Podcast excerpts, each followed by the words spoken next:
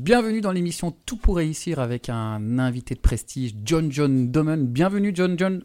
Merci. Euh, on va directement aller dans le vif du sujet. Euh, as dit une phrase, tu m'as dit une phrase qui était super impactante. C'est comment passer d'une équipe de losers à une équipe de, de winners? Et c'est vrai qu'aujourd'hui, tu es médaillé olympique, champion du monde euh, dans le hockey. Et c'est vrai qu'il y a quelques années, personne ne vous connaissait.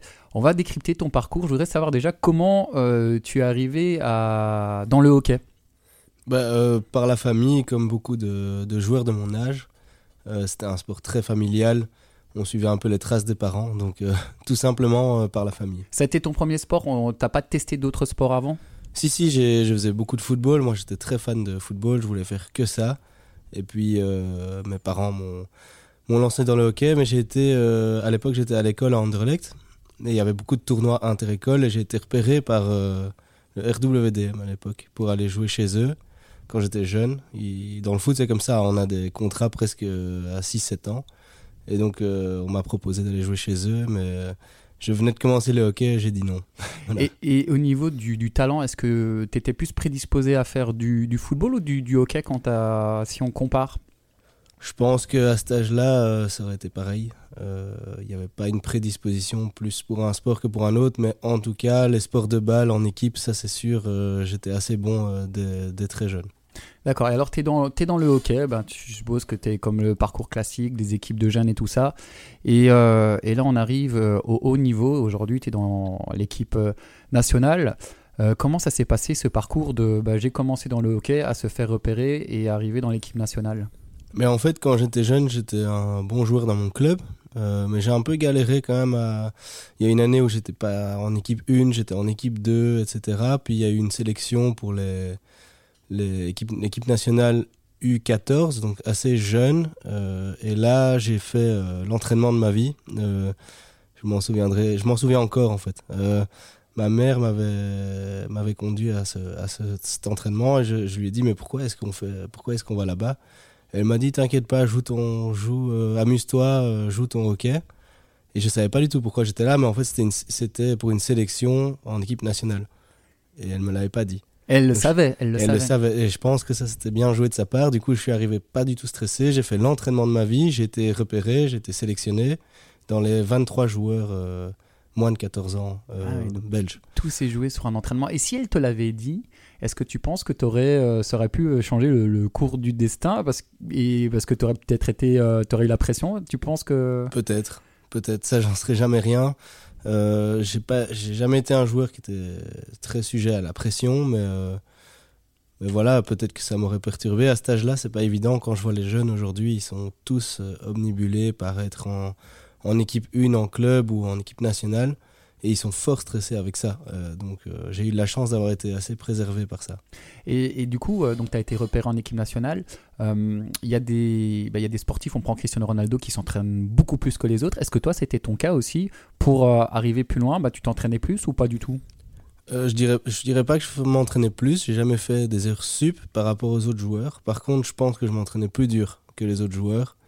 Euh, je m'en rendais pas compte toujours à ce moment-là, mais j'étais un joueur très très motivé. Tous les entraînements, je donnais ma vie. Euh, c'est comme si je pouvais gagner la Coupe du Monde chaque jour.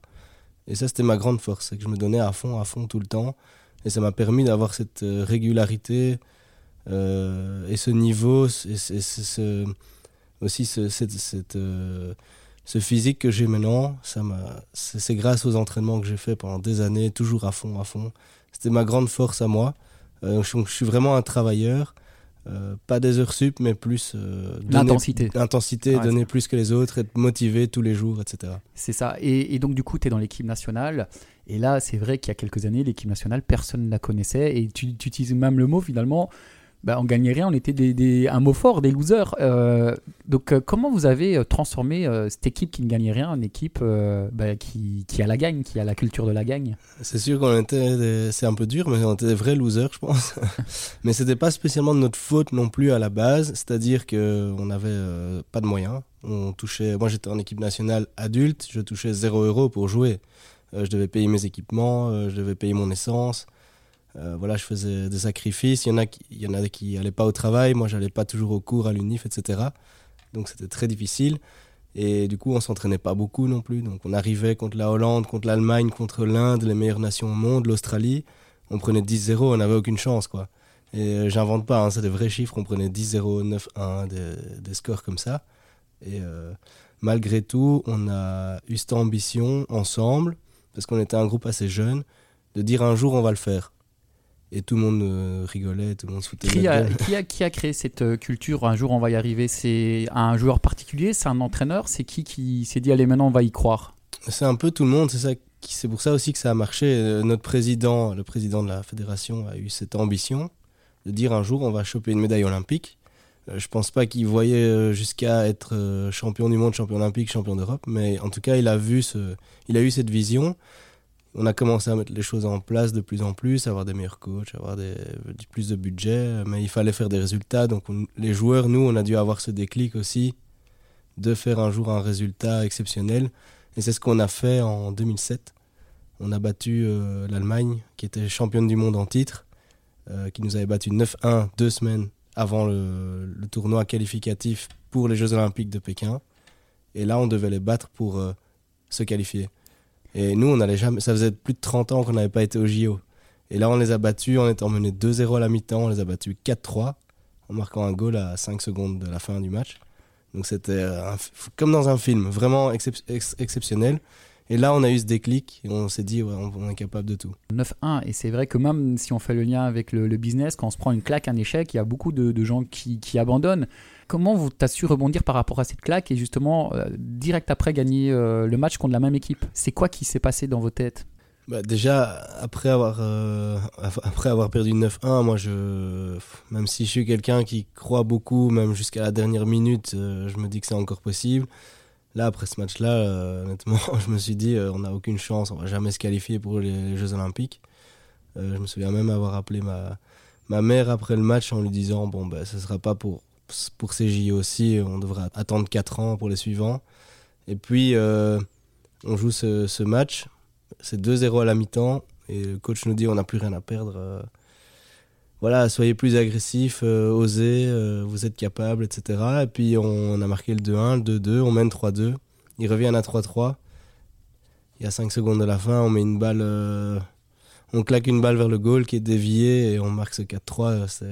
C'était, j'ai encore des, frissons maintenant quand j'y pense parce que pour nous c'était proportionnellement à cette époque-là plus dur de se qualifier pour les JO que de les gagner aujourd'hui. Hmm. Donc, euh, je bien se rendre compte de, de l'émotion que c'était. C'est comme si on les gagnait les JO alors qu'on avait juste pris notre ticket. Quoi. Donc c'était un bon souvenir. Et alors après, on est au JO et on va aller un, un bond en avant vous retrouvez quasi dans, le, dans les meilleurs au JO et vous retrouvez carrément aussi en finale olympique. Et ça, c'est quelque chose qui, qui, qui, m'intéresse, autant pour les entrepreneurs que les sportifs. La veille d'un moment important dans notre vie qui peut changer notre vie, comment on, comment on dort? Comment Est-ce que tu es arrivé à facilement dormir? Est-ce que euh, que tu as un rituel pour euh, te dire, bon, je vais m'endormir en 3 minutes, le lendemain je suis en forme? Comment ça se passe dans la tête d'un sportif? Bah, Là, euh, pour nous, on a, donc on a eu beaucoup d'années entre les deux euh, épisodes. Donc là, on se retrouve en finale à Rio en 2016. Et effectivement, on avait euh, perdu énormément de matchs importants avant. Donc notre rêve à nous, à ce moment-là, c'était juste la médaille. On aurait signé pour euh, du bronze, l'argent, de l'or, peu importe. et là, on se retrouve en finale. Donc c'est une sensation assez extraordinaire quand tu sais je vais dormir, mais demain, je reçois une médaille olympique. Peu importe si je joue ou pas au final. Mm. Donc ça, c'est assez extraordinaire. Le problème, c'est que quand tu l'as jamais vécu, que tu n'as jamais eu cette expérience, que tu as déjà atteint ton objectif, bah, après, ton focus, il disparaît euh, complètement, ou presque complètement. L'adrénaline est énorme. Et donc, tu dors pas bien. Et c'est impossible. en fait, euh, je pense que humainement, c'est pas possible. Euh, d'être prêt à ça. Pas, tu peux pas être préparé. Et aujourd'hui, euh, maintenant, on, se qualifie pour la finale. On, on se prend même pas dans les bras, on se tape dans les mains et après on va dormir et on n'a pas de problème parce qu'on a déjà eu l'habitude de le faire. Mais euh, la première fois, c'est très dur à gérer. C'est ça, et on apprend en fait de. C'est l'expérience, hein, tout simplement. C'est l'expérience. Et après, maintenant, il y a, il y a, vous avez la pression carrément de, de tout un pays parce que vous allez tout gagner. Et euh, c'est un peu comme Raphaël Nadal qui gagne Roland Garros. Après, il a une autre pression, c'est je dois regagner. Est-ce que tu ressens cette pression de, de, tout un pays? Et comment tu, psychologiquement, tu, tu gères ça? Parce que finalement, maintenant, c'est la peur. C'est la peur de, de, de, ne plus gagner. Vous avez tout gagné et ça peut. Euh, ça peut, le fait de plus gagner, bah, c'est le public peut avoir un autre regard sur vous. Est-ce que tu es sensible par rapport à ça? Oui, on a clairement senti, là, il y a, un mois ou un mois et demi, on a joué la finale de la Coupe du Monde. On perd au tir au but, au shootout. Donc, ça, c'était vraiment pas de chance. Mais ça reste, avec du recul, un résultat extraordinaire. Jouer une finale de Coupe du Monde. Euh, on a fait un peu comme la France au foot. Donc, on a gagné la Coupe du Monde il y a 4 ans. Et celle-ci, on la perd au tir au but. Euh, mais ça reste un super résultat. Le problème, c'est qu'on s'est rendu compte que les gens, les médias, même nous-mêmes, on était beaucoup plus exigeants. C'est-à-dire qu'on n'a pas du tout vécu cette Coupe du Monde comme la précédente. Ou la précédente, ben, à chaque fois qu'on passait un tour, c'était extraordinaire, tout le monde était enthousiaste. Mm. Ici, les gens, ils ont pratiquement attendu qu'on soit en finale pour regarder un match à la télé. Donc, euh, la sensation n'était pas du tout la même. On n'a pas eu, on n'a pas vécu ça de la même manière, alors qu'on fait un tournoi pratiquement sans faute. Euh, on n'a pas été euh, presque pas inquiété jusqu'à la finale. Un petit peu en demi, c'est vrai, mais euh, sur l'ensemble du match, on était, on fort quand même. Donc c'est très spécial la différence d'attente chez les gens entre deux objectifs parce qu'il y en a un qui a déjà été atteint avant. Euh. On passe d'une euh, d'une super belle surprise où vous êtes sur la grande place avec euh, la foule et vous y attendez pas à quelque chose où maintenant la tente est différente. J'en regarde que la finale. C'est presque décevant pour nous. parce qu'on se dit, mais ils se rendent pas compte de la difficulté que mm. c'est d'arriver en finale de Coupe du Monde. Même si on l'a déjà fait avant, peu mm. importe. John John Domen, multiple médaillé, champion du monde, olympique, Europe, il, a tout gagné et on disait justement que bah, il y a des points entre le, le sport et l'entrepreneuriat et aujourd'hui en parallèle du sport parce que c'est vrai que c'est pas le football, vous n'avez pas non plus euh, des salaires euh, comme au foot et il faut avoir d'autres activités ou des sponsors. Je sais que tu es aussi euh, conférencier. et je tu vas jouer au mentor pour les entrepreneurs selon, avec ton expertise du sport. bah, dans les boîtes, il y a aussi des, des, équipes. Quel serait le meilleur conseil que tu pourrais donner à une équipe justement pour bah, réussir euh, et augmenter sa productivité et, gagner aussi il y en a quand même beaucoup. Il y a beaucoup de similitudes à, faire avec, entre le sport d'équipe ou même les sports individuels éventuellement et, euh, le monde de l'entreprise. Je pense que le plus important, c'est le premier, euh, premier point qui me vient à l'esprit, c'est les relations humaines. La qualité des relations humaines font la différence parce que que ce soit dans le hockey ou dans l'entreprise, il y a beaucoup de talent, euh, il y a beaucoup de personnalité. Tout le monde apporte, peut apporter quelque chose euh, au, niveau de jeu, à l'entreprise, à la productivité, etc. Mais si on n'arrive pas à s'entendre, s'il n'y a pas cette harmonie, ça peut pas fonctionner à 100%, on ne peut pas gagner.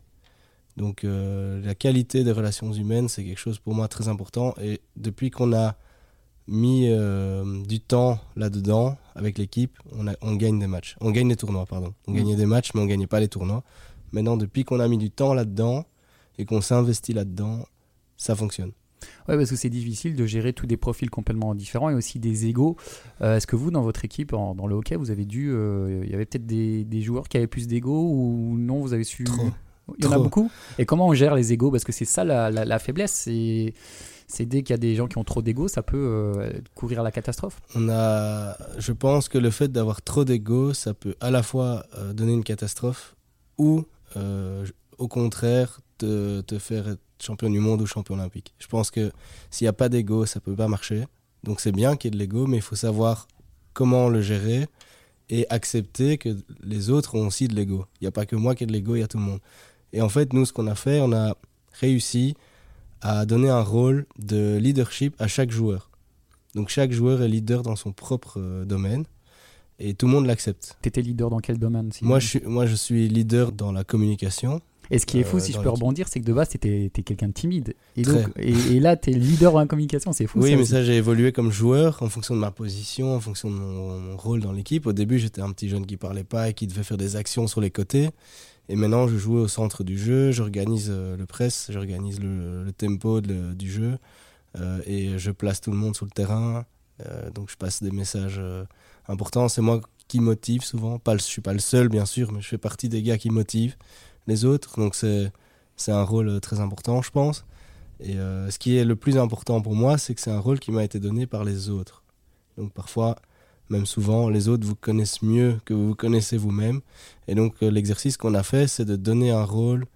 L'équipe donne un rôle à chaque joueur et pas le joueur choisit son propre rôle. Ah, vous avez fait comme ça? Oui. Et ça, c'est une clé, mais. c'est beaucoup plus fort. C'est un truc de fou ce que, vous, ce que tu racontes là. C'est beaucoup plus fort parce que quand tu l'acceptes, tu dis Ok, on me trouve fort là-dedans. Donc, déjà, c'est chouette parce que c'est un compliment aussi que tu, tu prends des compliments, donc c'est cool. Donc, on me trouve fort là-dedans. On a besoin de moi dans ce rôle. Et ça va être, si je le fais bien, ça va être déterminant pour l'équipe. Et donc, ces trois choses font en sorte que tu acceptes le rôle. Si tu l'acceptes pas, honnêtement, tu te mets un peu en dehors de l'équipe toi-même. Enfin, c'est dommage. Donc, euh, voilà, moi je pensais avoir un autre rôle et finalement on m'a donné celui-là parce qu'on trouvait que j'avais des compétences dans celui-là. Et, euh, et, je l'ai fait à fond parce que je savais que c'était important pour l'équipe. Et ça a fonctionné, et les autres aussi. Comme on a tous des leaders, puisque quand tu arrives. Euh, dans l'équipe nationale, tu es un des meilleurs joueurs belges, donc tu es un leader. Mais il y a différents types de leaders. Mm.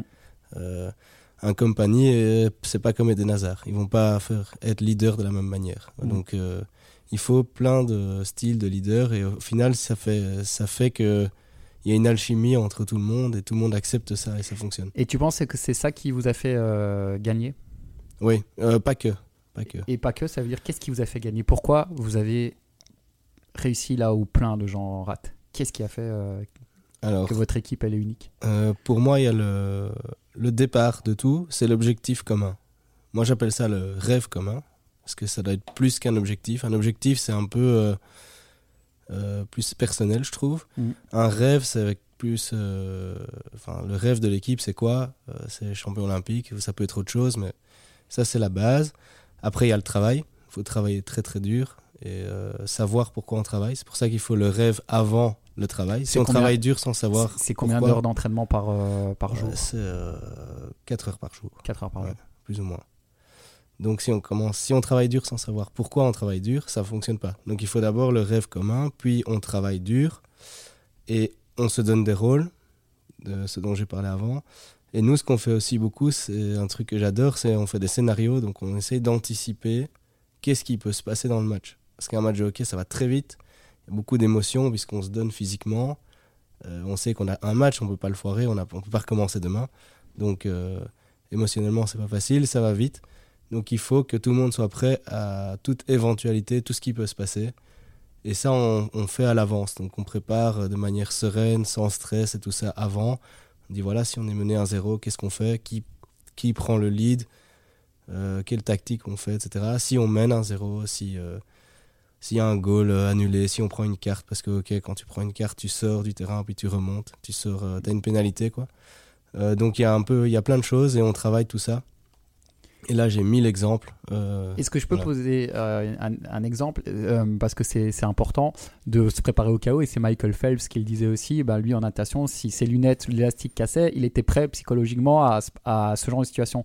Euh, est-ce que vous, par exemple, avec une autre équipe, euh, dans le couloir qui, qui, permet d'arriver vers le, terrain, est-ce que vous avez parfois une autre équipe qui va essayer de vous déstabiliser ou quelqu'un qui va vous faire une pique, mais vraiment assassine, euh, pour que vous soyez dans un émotionnellement. vous êtes prêt, préparé à ça? Est-ce que c'est déjà arrivé aussi qu'une équipe comme ça vous mette déstabilise avant de rentrer dans le match? Oui, oui, on a, on a ça souvent. avant, pendant. Il y a du trash talking beaucoup dans le hockey, enfin, surtout au haut niveau. Euh, L'Australie, c'est des spécialistes. Et ils disent quoi? C'est quoi euh, Est-ce que toi, il y a un truc qui t'a touché ou pas? Et, bah, En fait, quand on était un peu plus jeune comme équipe, ça nous a beaucoup touché. Genre, euh, ils nous insultaient pour rien. ils te mettent au sol, puis ils te, ils te, enfin, ils te disent des trucs. au lieu de te relever, ils te continuent, ils, ils, ils, en, ils surenchèrent, quoi.